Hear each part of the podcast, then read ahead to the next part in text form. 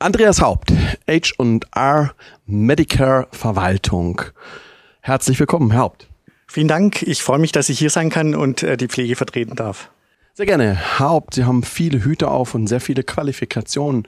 Sie kommen aus der Pflege, haben lange in der Pflege geleitet, beherrschen aber auch die Betriebswirtschaftslehre und darüber hinaus ähm, auch den Bereich der Gerontologie.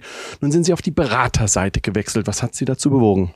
Ja, das hat ähm, unterschiedliche Gründe. Ähm, also einmal, äh, wenn ich es jetzt positiv nochmal ausdrücken möchte, dann, dann äh, suche ich jetzt nochmal ab einem gewissen Alter auch eine, eine neue Herausforderung, ähm, um eigentlich genau das, was ich äh, vor Jahren vielleicht mal in der Pflege begonnen habe, ähm, hier weiterzuentwickeln, ähm, fortzuführen und äh, dann zu gucken, ähm, kann man Pflege einfach auch innovativ ähm, für die Zukunft nochmal ähm, hier aufstellen. Ähm, das habe ich in den letzten Jahren in der Praxis äh, versucht und äh, ich möchte mal behaupten, ähm, es war sehr schwierig und äh, ich wäre gern etwas erfolgreicher gewesen. Aber, äh, und das sehe ich auch, äh, und das ist auch mit dem Grund, ähm, wenn man in der Praxis drin steckt ähm, und dann noch Projekte durchführt, die innovativ sind, die auch, und das ist der eigene Qualitätsanspruch, ähm, auch einen Nutzen bringen sollen für die Praxis, ähm, dann ist es schwer, das nebenbei äh, noch mitzumachen und verantwortlich zu sein für eine Einrichtung. Da habe ich jetzt einfach ähm, mehr Raum ähm, und Platz und kann mich da jetzt darauf konzentrieren, um zu gucken, ähm, was äh, denn letztendlich die Pflege auch braucht. In der Altenpflege finden wir eine heterogene Landschaft vor. Auf der einen Seite große Betreiber mit entsprechenden Sterben, Stäben in IT und in anderen Bereichen. Auf der anderen Seite auch kleine ambulante Anbieter mit nur wenigen Mitarbeitern. Wie verhält es sich mit der Digitalisierung sowohl auf der einen als auch auf der anderen Seite? Also das ist eigentlich ganz unterschiedlich. Es kommt, glaube ich, auch immer darauf an, ähm, welche Impulse sind denn da. Ähm, die sind gerade im Moment sehr positiv. Ähm, vor der Pandemie hat man sich äh, hier zwar auch schon mit auseinandergesetzt, äh, beschäftigt, ähm, aber ähm, jetzt äh, gab es so ähm, wie, wie eine Art Beschleunigung durch die Pandemie. Äh, es wurde deutlich, oh, wir sind auch in der Pflege äh, ganz dringend äh, auf digitale Techniken äh, angewiesen, äh, wie zum Beispiel die Videovisite. Äh, und da gibt es, glaube ich, ähm, kaum Unterschiede. Also es sind äh, die kleine Einrichtungen, die kleine Unternehmen, ähm, die sich sehr wohl auch sehr innovativ ähm, mit äh, auch mit einer gewissen Dynamik äh, hier ähm, auf dieses neue Thema zubewegen. Ähm, und es gibt die großen Träger ähm, und Einrichtungen, ähm, die haben dann auch Digitalisierungsbeauftragte ähm, und setzen sich hier auch äh, mit den Themen auseinander. Ähm, dies in äh, die Praxis dann zu implementieren, ist natürlich äh, für die Kleine wiederum sehr einfach. Da gibt es schnell eine Rückmeldung ähm, und bei den Größeren wird es wahrscheinlich äh, teilweise auch länger dauern. Sie haben es gerade schon gesagt, eine große Bandbreite, also Schnittstellen, Pflege, Telemedizin, Schnittstellen, digitale Anwendung im Bereich Dokumentation, im Bereich Überleitungspflege, Entlassmanagement.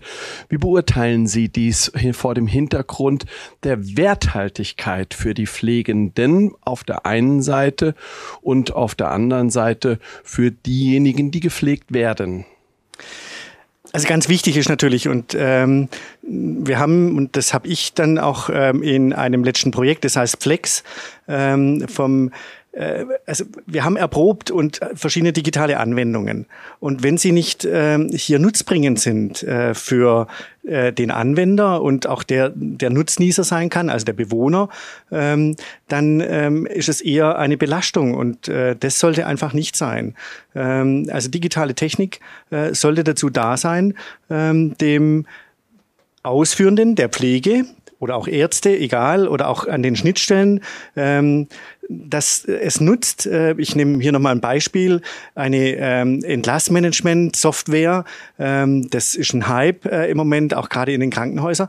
Aber ähm, eine Software alleine für Entlassmanagement hilft vielleicht, die Telefonate zu reduzieren. Aber es hilft nicht, ähm, den eigentlichen Prozess äh, des Entlassmanagements, die Pflegeüberleitung, äh, zu optimieren, sodass der Patient, wenn er denn in die andere Versorgung überwechselt, ähm, dann auch äh, optimal versorgt ist. Dazu braucht es wieder Menschen. Äh, ähm, also diese Adaption Mensch-Technik ähm, muss zueinander passen, ähm, dann funktioniert es.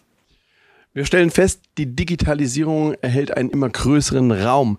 Wie schaffen Sie es, das digitale Mindset zu generieren? Ähm, schwierig. Also die, die digitale Technik, ähm, da sind wir auch aus pflegerischer Sicht, denke ich, äh, hier mit. Äh, auch selber schuld. Ähm, wir haben die Prozesse, die Entwicklungsprozesse ähm, teilweise nicht mit begleitet. Äh, wir haben uns da nicht gemeldet und äh, eins der wichtigsten Dinge, also wenn Technik oder Dinge entwickelt werden, dann sollten sie eigentlich von denen eigentlich auch mit begleitet und mit entwickelt werden, die es dann später anwenden sollen. Ähm, und damit gibt es im Moment eine, eine Bandbreite von unterschiedlichen ähm, Anwendungsmöglichkeiten. Und unter Digitalisierung versteht man ja sehr viel.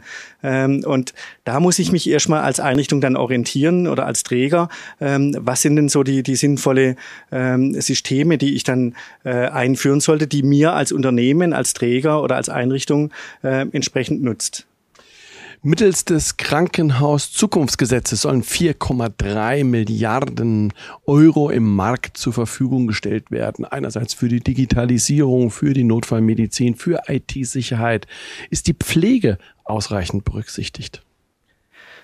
Also hier kann ich ähm, ich, ich würde mal ein klares Nein sagen, ähm, um es ähm, auch vielleicht auch an anderer Stelle nochmal zu diskutieren. Also sehr wohl haben wir ähm, hier äh, von über die Kostenträger ähm, geförderte Mittel zur Verfügung gestellt bekommen, um Digitalisierungen ähm, hier zu beantragen. Das wurde jetzt auch nochmal ähm, hier verlängert, ähm, dass ich, äh, dass sich dieser Impuls äh, weiter for, äh, fortsetzen kann. Aber äh, meiner Meinung nach ähm, ist es viel zu wenig. Also ähm, wenn ich hier nur ein, ein gering geringen Teil, einen Anteil, ähm, das zwar berechtigt ist, also es muss immer noch mal geguckt werden, nicht, äh, also ich muss es auch mit investieren, äh, aber da ist die ähm, diese diese Wirtschaftlichkeit ähm, sehr eng und zu, in zusätzliche ähm, innovative Systeme zu investieren ähm, erfordert natürlich Mut einmal auf der einen Seite, um auch zu wissen, ich muss es ja dann nachher in der Praxis umsetzen. Auch das wird mich dann Geld kosten.